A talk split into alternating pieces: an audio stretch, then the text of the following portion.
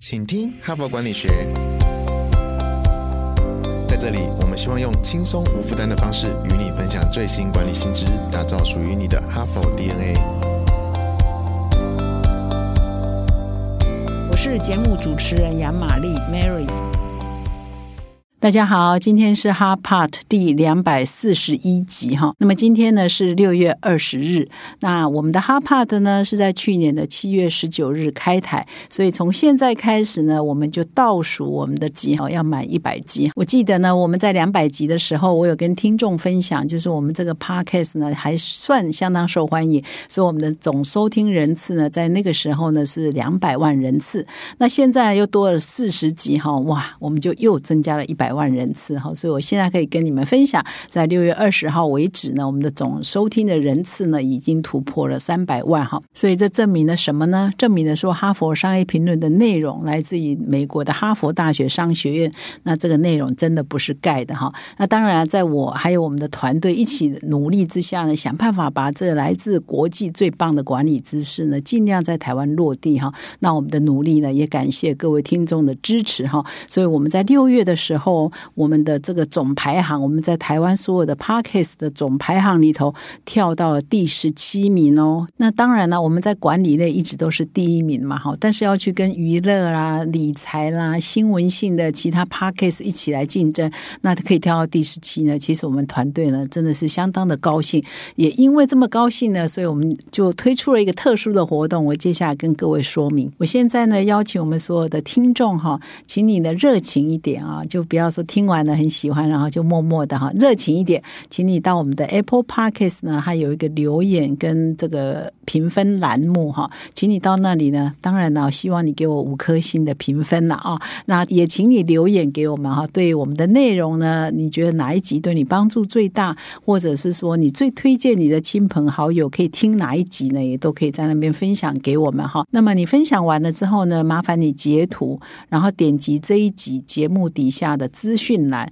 加入我们的哈帕的连接，那传到这里来给我们的小编。然后好消息是人人有奖哦，所以请各位呢准备来接收我们的神秘小礼物哈。那你如果不知道怎么留呢，我稍微分享一两则留言哈。非常感谢听众哈娜呢，他在呃之前呢有留言过说啊，以前呢上课的时候在学校学习的时候，原本只有就学时期老师规定呢才会去读哈佛的个案。但但是听了主持人的分享后，才发现原来 HBR 有那么多有趣的议题，期待之后的主题哈。这是之前哈娜听众的分享。那我们还有一个。便是小姐哈，她的分享是说可以听，真的很方便。下班之后就像广播放着听，边听边做手边的事，完全不浪费时间。期待更新中哈，这个是便是小姐的分享。那么今天呢，因为时间的关系呢，我就分享到这里就好。明天后天呢，这一整个礼拜我会陆陆续续来分享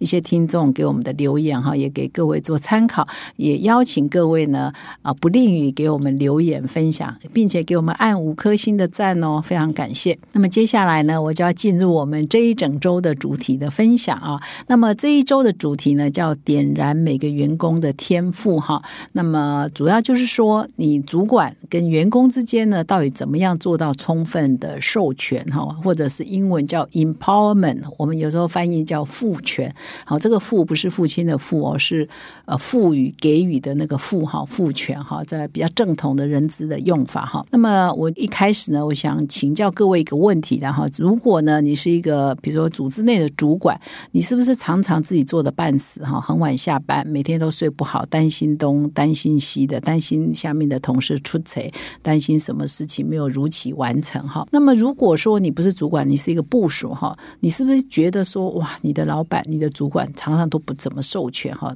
管东管西哈，然后让你不太有成就感，觉得不是很受重视？不太能够发挥哈，那么同样的也在问主管啊，说你会不会很渴望呢？你的员工自己尽责。自己负责，这样你就不会那么累啊，你就可以有时间去做主管该做的事，比如说你要去做决策啊，你要去做规划，你要去跟外面建立人脉，这可能比较像主管应该做的哈。那么如果你是一个部署，你会不会很渴望，或者你很有自信说，其实你的主管把工作交给你，让你可以有一定程度的自主权、决策权，其实你是可以做得更好的。你是不是也有这个自信说，其实如果给你更大的空间，你是可以更好的哈？所以这一个礼拜的主主题呢，其实就是在想办法让主管跟员工之间对话啊，怎么样让员工点燃他们的天赋？怎么样让主管愿意授权给员工，让员工可以做得更好？今天呢，我挑的呢是一位台湾人应该蛮熟悉的一个管理大师的文章，他的名字就叫 Gary Hamel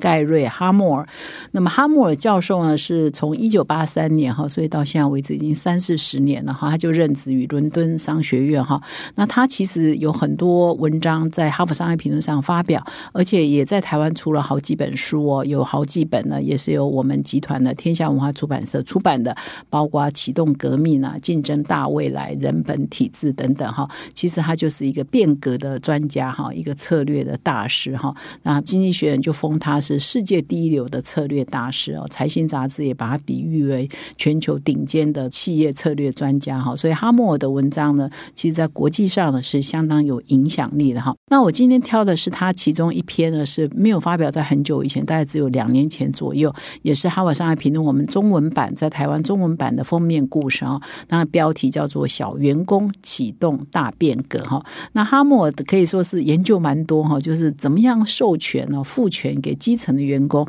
然后看到他最明显的绩效这一类型的文章，他其实研究蛮多的哈。所以今天这一篇呢，也是他其中一篇代表作哈。那么文章一开头就指出啊，就是现代化的这个企业的管理制度啊，应该可以追溯到一九一一年，有一个学者叫 Fred。泰勒哈，他所写的叫科学管理的原则哈，叫 The Principles of Scientific Management。从这一本书上要提到很多管理企业管理的一些原则跟方法。那苏松呢，就把这个上班族，也就是劳动者哈，那以前叫工人了哈，他描绘为是愚蠢到连百分比这个词哈都。听不懂都不知道这是什么意思的这样的一群工作者，一群劳动者哈。那泰勒也在书中指出啊，就是说从十八世纪工业革命以来，一直到二十世纪呢，企业的管理方式呢，其实还是习惯把第一线员工哦当成就是听命办事的哈，就是他就是 doer 做事情的人。但是另外有一群人呢，就是所谓的主管哈，说管理阶层，他就是 thinker，他就是思考者，他决定制度，他建立规矩嘛哈。所以呢，从十八世纪一直到二十世纪呢，管理呢都流行的呢，横行的一些管理的方式就是这样，透过强制性的标准化的一些工作流程哈，来管理哈工厂的营运或公司的营运哈。那泰勒这本书是出版在一九一一年嘛哈，所以你一定会说，现在已经二零二二年，超过一百年了，一百一十年了嘛，这个已经不是现在的这个经营管理的方式嘛。但是呢，哈默这位管理大师就说你错了，其实。我们现在很多公司、很多企业的管理的架构，还是跟一九一一年没有太大不一样哦，本质上没有太大不一样哦。那你听了一定会觉得匪夷所思嘛？一百一十年呢，我们总是有进步嘛？哈，那哈姆呢就引用了一些调查来告诉我们说，其实哈，我们现在的管理架构还是跟以前那个想法，就是主管。来做决定、做思考、部署哈，或者是基层员工，就是你做事就好，听命行事就好，还是不拖这样的基本的架构。那他引用的调查是盖洛普哈，在二零一九年，二零一九没有很久，两三年前而已哦，他就是进行了大规模的美国员工哈，一般的上班族的调查哈。那问他们几个问题啊，比如说问他们说，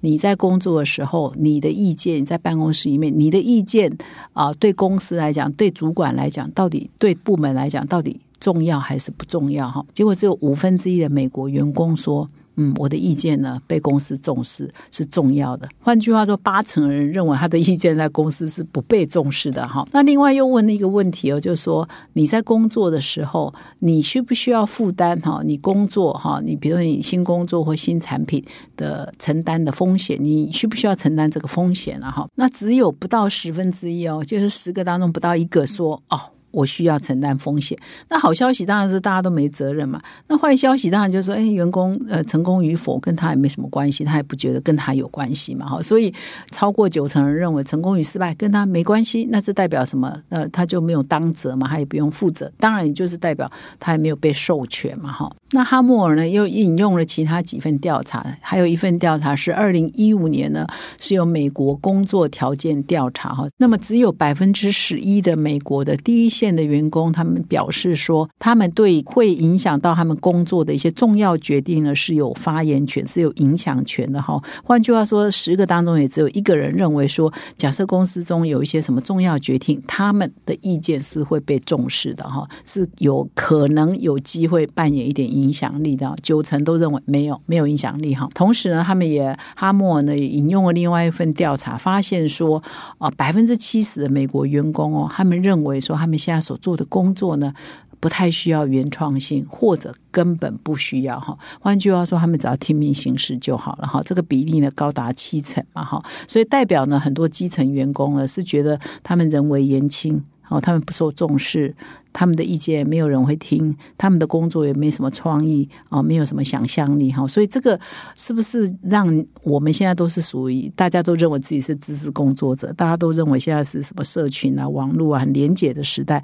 但是可能很多公司的营运呢还是不脱工业时代 哦，不脱二十世纪的架构哈，所以哈默的这个发现呢，也让我们有很大的醒思。那这文章呢也引用了另外一个这个呃大企业家的 CEO。德国的软体巨擘 SAP 共同执行长，在几年前他要退休的时候呢，他就发现说，哎，他们的公司的组织啊，也是一种很大型的企业嘛，哈，累积的五万多个关键绩效指标 KPI 哈，涵盖每一个职位哈，意思就是说，他们公司对每一个职位的人都管得非常多，也管得非常细了哈。那他就说回忆说，好像我们是试图用遥控哈，用遥控器来经营我们公司，因为 SAP 是全球都。有分布嘛哈，所以呢，好像要求这么多赞令人赞叹的人才。啊，因为要求太多呢，好像限制他们发挥他们的脑力哈，跟他们的想象力哈，所以这个执行长在退休前呢，也也有这样的反省。那么，当让基层员工呢，或让你的部署呢，只要按表操课哈，只要这个做督尔呢，他的缺点就是说，他无法启发他的天赋嘛哈，无法让他可以发展成长嘛哈，所以到最后大家就宛如像机器人一样，你叫他怎么往东，他不会往西；你叫他往左，他不会往右嘛哈，就只能能够。按表操课嘛，这就丧失了他们发展天赋的可能嘛，哈。所以呢，哈默尔呢就很仔细的去了解、搜寻，说，哎，现在有哪些企业试图呢改变这个现况，试图呢让他的第一线员工呢发挥他们的创造力、跟想象力、跟决策力，赋权给他们，然后呢有很好的绩效，可以做一个正面的案例的哈。所以他就很努力的去寻找这样的典范。那他在这一篇小员工启动大变革的文章里头，就举了蛮多呃成功的案例例。哈，就这一些企业呢，散布不同的行业，然后呢，分散在不同的国家跟地区呢，那他们呢，通通呢都做到一件事情，就是解放基层员工的想象力、跟决策力、跟执行力，然后让他们的公司的表现呢是优于同业，然后得到更高的附加价值。哈，那我今天呢，先举他文章中提到的三家公司，哈，都是符合这样的条件。那么第一家他举的呢是叫纽可钢铁啊，Newco 哈，这是一个美国的钢。钢铁制造业者哈，那他的第一线的操作员呢？其实我们如果知道很多工厂的第一线操作员，作业员他大概就是把机器顾好，把生产流程顾好就好了嘛哈。但是在纽可的操作员呢，他还要负责，比如说。发展业务哦，他要去做业务的发展，他要做他自己部门的资本的规划，就是我要投资什么机器哈，我要怎么做借贷哈，我的我的钱要怎么还，要怎么折旧，他要做这资本的规划，他要做产品的创新哈，他也要参与，他要做流程的改善啊，最后一件事他要做跨厂的协调，就是他跟他上下游哈。的协调这样子哈，所以这每一个工人在纽可呢，都还要受到钢铁经济学的训练哈。他这边是写钢铁经济学的，我是不知道知道这是什么。总之呢，就是不要把工人当做我们传统想象的工人，你他他还是要有知识哈，工人还是要有知识，还是要学习，还是要与时俱进的哈。所以基本上他是把现场的工人，因为我们传统的组织会分工嘛，财务归财务，资本规划归资本规划，业务发展归业务发展，生产线归生产线。那他现在呢是纽可钢铁的厂房呢，生产线的员工他几乎其他构面他都会参与哈，好像每一个生产线呢就是一个自给自足的一个单元嘛哈，所以呢也就因为这样，所以他的总部呢。呃，就不需要太多员工嘛，因为你不太需要很多管理的嘛，哈，很多不在现场，然后只用脑袋，然后规划，这样的人就可以大幅减少，因为现场的人就可以做规划了，现场人就可以做业务了，现场人就可以做资金的调度了嘛，哈，所以这个纽可钢铁的营收呢相当高，两百二十亿美元，哈，所以是非常大的一家公司。总部呢，你想说哇，这个两百二十亿美元大概六千多亿台币吧？你可以想象它总部是不是要一栋办公大楼，几千个？或几百个员工，就他的总部呢只有一百个员工，所以相当的少哈。就是他在总部做管理的人就不需要很多嘛，因为很多都是第一线员工就做掉了嘛哈。所以他的行政管理费呢只占他总营收的三 percent，是同业的哈，是钢铁同业的一半而已哈。那他的资本报酬率呢？哇，这就不一样了，他比同业多五十个 percent 哦。所以每一个员工所创造的营收是业界平均值的三倍哦。所以当然他的员工的薪水就。就比别人高啊，当然他的奖金也会比别人高啊，绩效也是可以比别人高啊，所以这个纽可呢是哈默举的第一个案例哈，就是让第一线员工呢几乎扛下绝大多数的责任，那你的管理阶层就可以变小变。这个扁平哈，这是第一个案例。那他这边讲的第二个案例呢，是来自于荷兰的家庭健康服务供应商哈。那他这个是在全荷兰哦，这家公司叫博佐克哈 b a z r o k 哈。那他在全荷兰呢，等于是他把荷兰分成很多很多的区呢，有九百多个。团队哈所组成的这一家公司哈，每一个团队呢就好像变成一个有机体，像每一个团队就好像是独立的一个小公司啊。每一个团队有十二个人，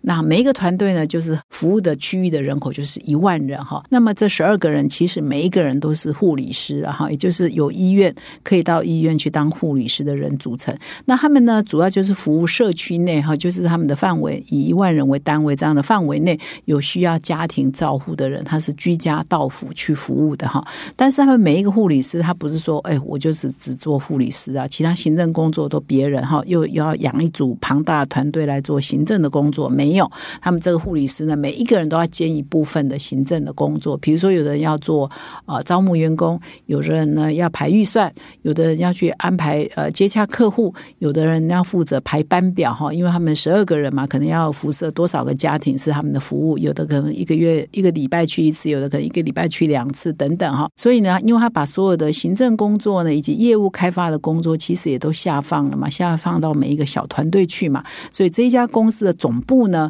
它的行政人员呢，其实只有。五十个后勤人员哈就够了哈，他可能做一些资讯啊、软体的训练哈，然后他变成全国呢也只要三十六名啊总部的区域或者是总部的教练哈，他可能要提供一些训练服务给这群呃护理师嘛哈，就这样而已。所以组织呢很小啊，所以他们呢这家组织的间接成本就行政成本呢要比他同类型的公司少了百分之六十八哈，而病患的满意度呢却高出百分之三十哦，而员工。工的流动率呢是同业的一半而已啊，所以是表现非常杰出。事实上，这家公司呢，台湾很多做长照的机构啊，都据我了解都去荷兰，我特别去拜访这家公司哦。希望如果可以的话，可以引进到台湾类似的制度哈。那不过呢，好像也是蛮难 copy 的啊。所以我们在台湾目前呢，好像也还没有办法做到像他这样子哈。不然台湾的老人社会蛮严重的嘛哈。我觉得这样的制度呢，这样的机构呢，应该也是台湾蛮。有需要的啊，那这里呢提到这个 empowerment 赋权的第三个案例呢，是一家瑞典的商业银行，这家公司就是瑞典商业银行。那么这家银行呢，旗下有七百五十个分行，遍布这个全欧洲哈。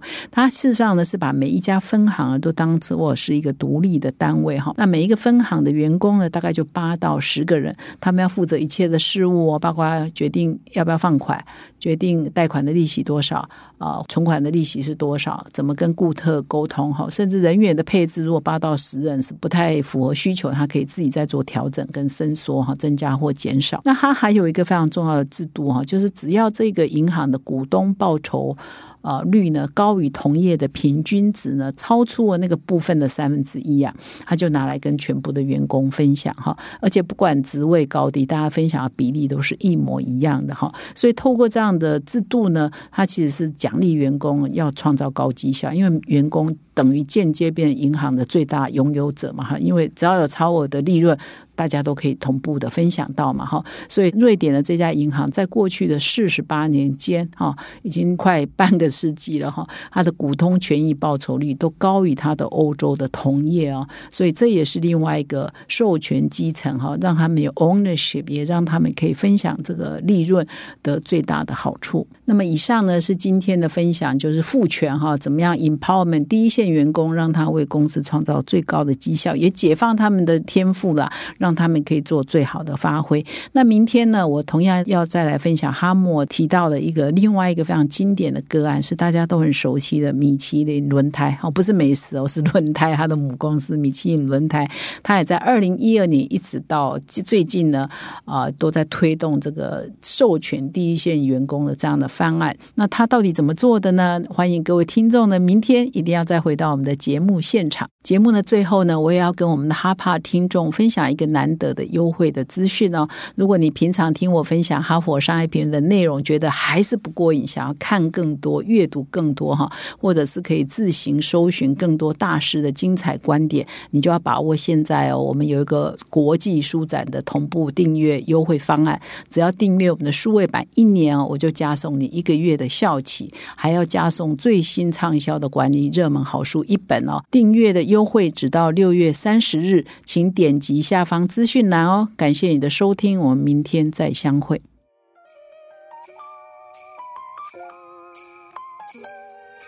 从团队到个人，管理的大小事都是 HBR 的事。现在就上 triple w 打 hbr taiwan com 订阅数位版，首月只要六十元，让你无限畅读所有文章，向国际大师学习。现在就开始。